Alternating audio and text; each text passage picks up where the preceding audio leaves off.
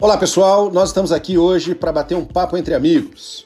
A gente teve uma ideia de discutir sobre o dia a dia, sobre os desafios e sobre as soluções.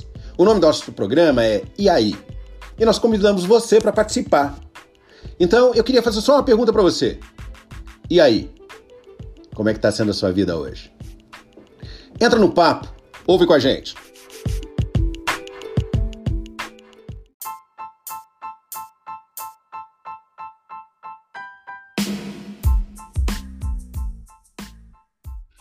E aí, pessoal? Aqui de novo João Palmeira e a minha parceira Claudine Hudson. E aí, Claudine, você tá por aí? Olá, João Palmeira. Olá, nossos ouvintes. Hoje é segunda-feira, iniciando mais uma semana e eu estou chegando com energia renovada e cheia de inspiração para compartilhar vários insights com vocês. E aí, João, como passou o final de semana? Conta pra gente. Passei bem, dando aula para um grupo de alunos bacanas de Floripa, foi muito bom. E depois descansei bastante. E o seu final de semana fechou com chave de ouro? Com toda certeza, retornando das minhas férias e já começando a minha semana em pleno vapor. João, estive pensando num tema bem interessante para a gente debater essa semana. O que você acha da gente falar sobre procrastinação, hein? Procrastinação? Olha, gostei da ideia, viu? Sabe o que a gente pode fazer? Sim. Vamos deixar para semana que vem. Olha só, óleo. Tudo bem, tudo bem, tudo bem. Podemos até deixar para a semana que vem, mas acho que nossos ouvintes não vão gostar disso. Acho que nós podemos, de repente, explorar um pouquinho. O que, que você acha, hein? Tá bom, vai. Vou deixar a procrastinação de lado. Vamos falar sobre isso. Procrastinação, olha que palavra bonita. Eu estava pensando, né? Se eu tivesse mais um filho, eu ia chamar de João Palmeira Procrastinação da Silva Júnior. Não, Júnior não pode, tinha que ser Neto. João Palmeira Procrastinação da Silva Neto. Olha que ficou bonito, hein? Procrastinação é uma palavra forte. O que, que você acha? Muito forte. Agora eu gostaria de sugerir João Procrastinação. Até rimou. Olha, quem tem que sugerir aqui sou eu, que o nome é meu. Você não brinca comigo, não, que eu sou perigoso, hein? Vamos falar sobre o nosso assunto antes que eu fique bravo com você. Então vamos lá, vamos lá. Me diz uma coisa, João, você procrastina? Só quando eu estou acordado. E você? Olha, eu sou uma pessoa que tem um perfil de procrastinação extremamente é, tendencioso a adiar tarefas e situações que são importantes e aquelas que não são tanto. Você acredita nisso? Com certeza. E isso é o mal da grande maioria. A gente, não importa o grau de importância da tarefa, é muito comum a gente deixar para depois. Aí tem um monte de motivo que a gente costuma procrastinar, Claudine. Eu posso pensar em pelo menos os três grandes motivos. Olha, então eu gostaria que você me ajudasse, porque mesmo sendo uma pessoa comprometida com os meus resultados, que estruturo todo o meu trabalho com planejamento e principalmente com foco em metas, eu mesmo assim me pego procrastinando, viu, João? Então eu queria sua ajuda. E eu acredito que nossos ouvintes vão gostar de te ouvir também. Então bora lá, compartilha aí. Tá bom. Acho que uma das coisas que ajuda qualquer um de nós a procrastinar é quando a gente não tem os recursos adequados para fazer o que precisa ser feito. É muito comum nas organizações é, compartilharem tarefas, não é? chamar as pessoas para cumprir esse ou aquele desafio, mas não necessariamente preparar o caminho. Nas organizações, muitas vezes você não tem a, a informação adequada. Outras vezes, você não tem o tempo necessário. Outras vezes você não tem o recurso financeiro para a execução. Então, quando falta recurso, quando o recurso é insuficiente ou quando ele é inadequado, ele é um grande, mas é um grande motivo para as pessoas arranjarem uma boa desculpa, porque a desculpa ela está fundamentada, ela tem concretude, para dizer, olha, eu não fiz, eu não tinha toda a informação. Ou então, olha, não deu tempo de fazer. Ou então, olha, eu preciso de mais grana para terminar. Essas são desculpas que são muito comuns. Os, que, os colegas aí que estão nos ouvindo, né? Parem para pensar se já não ouviu ou já não deu a desculpa para alguém, às vezes por falta de uma dessas variáveis. E essa é uma delas, mas tem outras. Por exemplo, Claudine, você já teve medo de falhar? Nossa, várias vezes. E eu ainda tenho, viu? Isso ainda faz parte da minha realidade. Faz parte da realidade de todos nós, e esse é o segundo grande motivo. Ah, é da natureza humana é, contar histórias para si mesmo. E quando a gente vai fazer alguma coisa nova, algo que a gente ainda não fez, mesmo que a gente tenha muito desejo, mesmo que exista é, ganhos possíveis, o medo ele se interpõe entre nós e a realização. E esse é o segundo grande motivo pelo qual as pessoas procrastinam.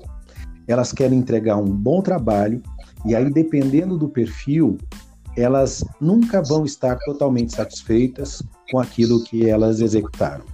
Alguns perfis não olham para detalhes.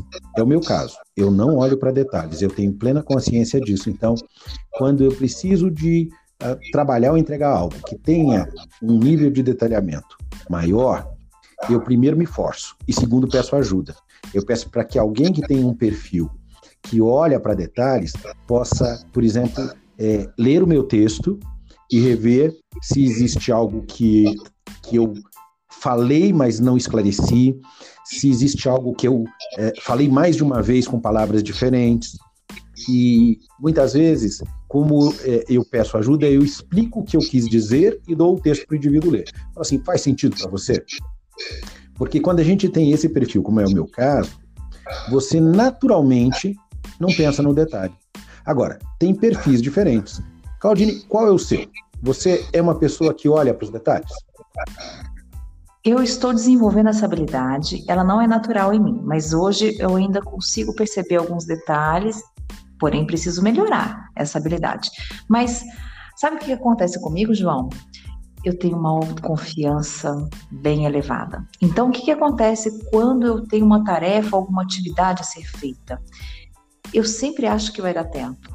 E aí eu me subestimo. Porque uhum. eu sempre deixo para a última hora e tenho que correr contra o tempo para conseguir entregar aquilo que eu prometi. Eu até consigo, muitas vezes. Porém, isso me exige um desgaste muito grande. Pois é, mas isso é alguma coisa que também pelo que eu já discuti, eu vejo que é muito mais comum do que a gente imagina.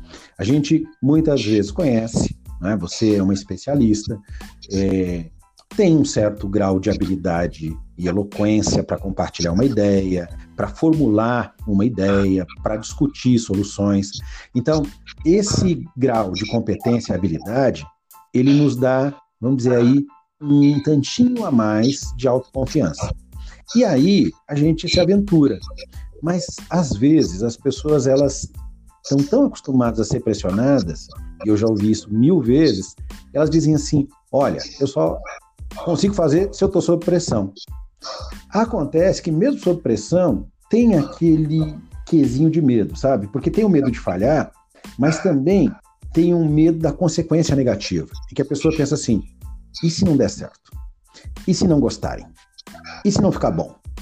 Quem está ouvindo a gente, pensa aí, se em algum momento você já não teve algum projeto, alguma tarefa que foi incumbida e que não passou pela sua cabeça a opinião de alguém.